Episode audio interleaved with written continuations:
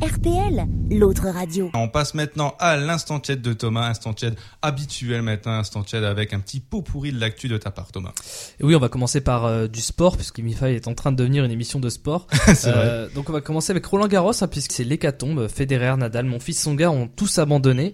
Il reste plus grand monde. Donc selon les pronostics, le favori serait maintenant Eugène Bouchard, 218e mondial et boucher charcutier de son métier.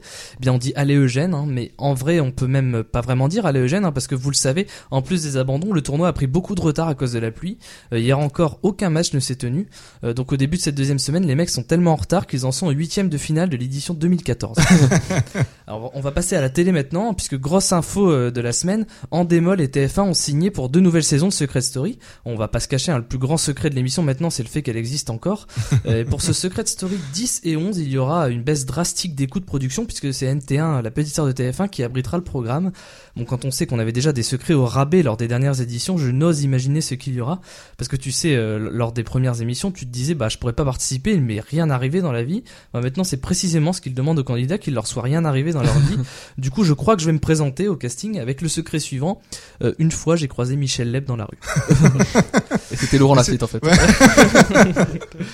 Euh, on va peut-être, euh, je vais repasser au sport. On va peut-être faire une petite info musicale euh, en attendant.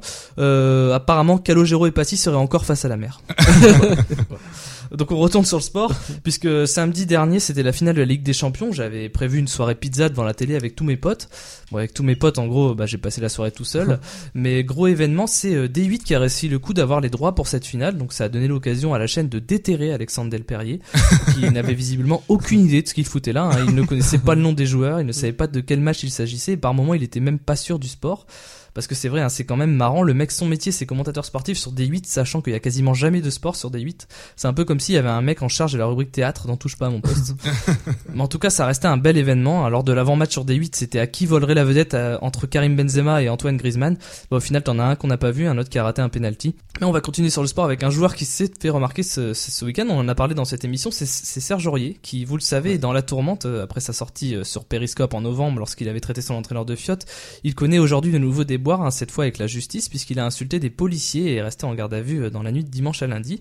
Et nous, chez Gimify, on a décidé de soutenir le joueur en lui tweetant un bon courage, Serge, tu vas t'en sortir.